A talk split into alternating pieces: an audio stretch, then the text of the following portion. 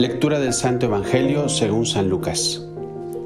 En aquel tiempo Jesús dijo a sus discípulos, Es inevitable que sucedan escándalos, pero hay del que los provoca. Al que escandaliza a uno de estos pequeños, más le valdría que le encajaran en el cuello una piedra de molino y lo arrojasen al mar. Tengan cuidado. Si tu hermano te ofende, repréndelo. Si se arrepiente, perdónalo. Si te ofende siete veces en un día y siete, siete veces vuelve a decirte lo siento, perdónalo. Los apóstoles le pidieron al Señor, aumentanos la fe. El Señor contestó, si tuvieran fe como un granito de mostaza, le dirían a ese árbol arráncate de raíz y plántate en el mar, y les obedecería. Vivimos en un mundo lleno de noticias amarillistas, que lo que vende es el morbo que si abres un periódico o, ves noticias, si es que todavía alguien lo hace, o si te metes a redes sociales nada más para ver qué pasa, lo primero que nos llama la atención son precisamente los titulares alarmistas. Y de hecho, los periódicos se han dado cuenta que esto es así y es porque es lo que nos, nos encanta. Nos encanta el escándalo, nos encanta el morbo.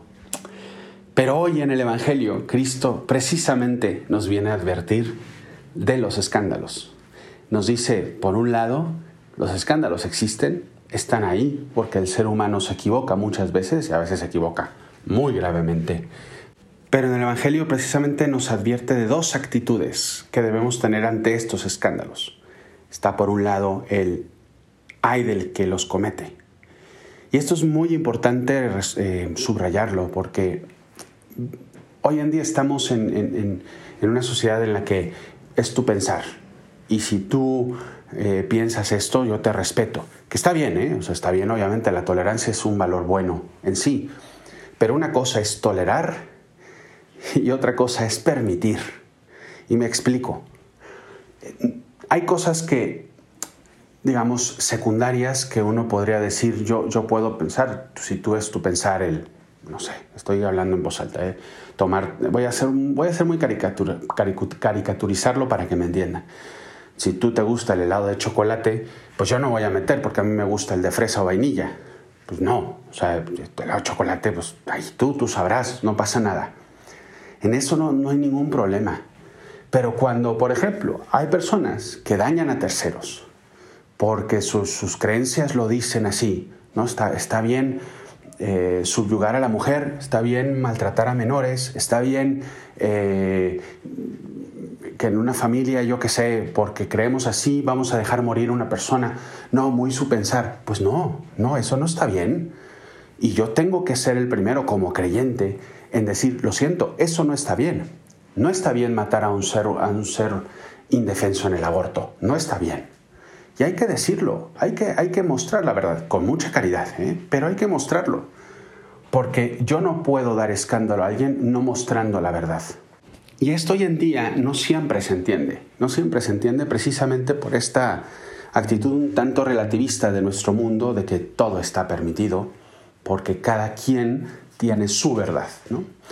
Y, y, repito, o sea, hay cosas en las cuales está bien, está bien, y sobre todo cuando hay que buscar un diálogo, está bien, pero no caigamos en la, digamos, en la trampa de que como todo está permitido yo no puedo expresar mi verdad, repito, eh, con mucha caridad, sin agresividad ni nada, pero, pero al mismo tiempo siendo, no, no, puedo, ¿no? Que, no me dejen proponer lo mío, porque eso tampoco es libertad. ¿no?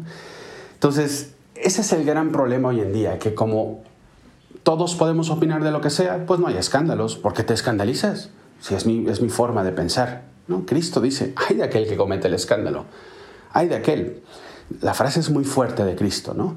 No sé si han visto una piedra de molino, pero el, piedra de molino son enormes. Los molinos que, con los cuales se trituraban eh, en, la época de Cristo el grano, eh, eh, amarraban a un, buey o a un, toro, a un, pollino, eh, a un caballo, a, esta, piedra enorme que daba vueltas y era una piedra enorme que iba triturando ¿no? el, el trigo o el maíz, o el maíz no, el maíz no existía ahí, el trigo o cualquier cosa que tuvieran, ¿no?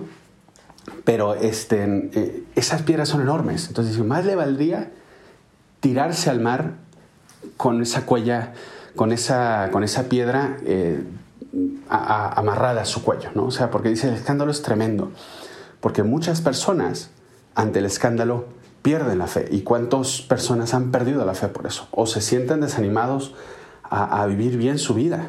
Porque si esta persona que está arriba de mí ha fracasado, ¿quién soy yo? ¿No? El escándalo es muy fuerte y, Cristo nos advierte de ello.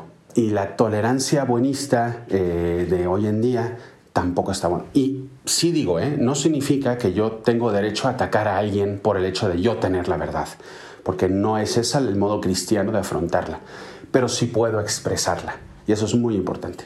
Eso es todo un lado de este Evangelio, de que el escándalo está ahí y que no debemos decir que no pasa nada porque alguien escandalice, no, es algo grave, es algo muy grave. Pero por otro lado está qué actitud tengo yo ante alguien que me escandaliza. Y Cristo ahí es mucho más, eh, pues viene ese corazón de Dios misericordioso porque me dice, haz lo que yo hago. Cuando nosotros pecamos y vamos a la confesión a pedir disculpas, Cristo no nos señala con el dedo. Cristo nos da un abrazo y nos perdona y nos invita, nos invita a no volver a pecar, pero nos perdona. Y de, la misma manera tenemos que hacerlo nosotros. Cristo dice, si alguien viene a ti que te ha ofendido, que es una forma de escandalizarte, y te pide perdón, perdónalo si el perdón es sincero, obviamente, ¿no? Pero ¿cuántas veces nosotros frenamos, frenamos a un corazón que quiere cambiar porque no estamos abiertos al perdón? ¿O cuántas, cuántas veces nosotros que podemos cambiar pero no, no, no nos aceptan nuestro perdón porque a lo mejor tampoco es sincero de nuestra parte? Entonces, el escándalo existe, el escándalo existe, está ahí, es muy duro el que lo haga, pero nuestra actitud hacia las personas que realizan ese escándalo, Cristo nos invita siempre a partir desde la misericordia, a partir desde el perdón. Y está la famosa frase de, si es necesario, perdónalo siete veces siete. ¿no? Que es muy... 70 veces siete, perdón. 70... Hoy no sé qué me pasa, se me ha trabado muchas veces la, ay, la lengua, pero bueno, eh, espero que esté ayudando. Entonces, repito, el, 70 veces 7, que es esa frase de decir siempre, muy, muy judía, porque el 7 es símbolo de plenitud. Entonces 70 veces 7 es como siempre, o sea, no, no, no, no, hagas la multiplicación, pues, ¿no? Ese, esa es como la actitud del cristiano debe tener ante el escándalo, ¿no? Y es muy difícil, muy complicada. Y por eso el Evangelio de hoy termina de una forma muy bella. Los apóstoles diciendo a Cristo, pues Señor, aumentanos la fe porque no, no vemos por dónde, no vemos por dónde. Y Cristo pone la raíz precisamente en la fe para poder vivir esto. Porque dice, si tuvieran un poquito de fe, le dirían a ese algo, trasplántate y lo haría.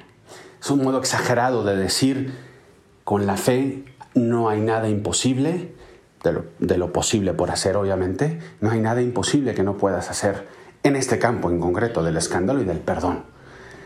Pídele, pidámosle a Dios el don de la fe. Pidámosle a Dios el, que se erradique en nuestro corazón este, primero no, no escandalizar a nadie con nuestra actitud, que es importante, y el afrontar con esa misericordia y con ese perdón el, escándalo de las demás personas hacia mí y ante esta sociedad.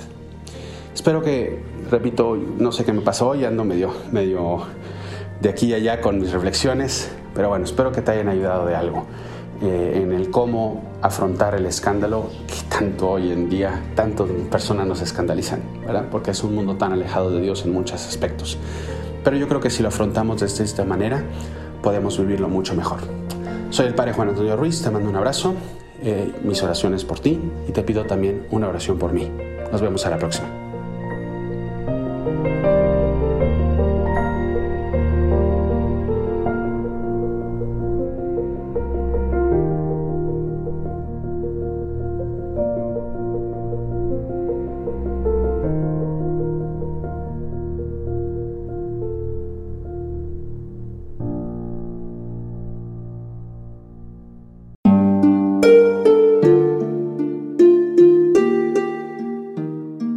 ¿Qué tal?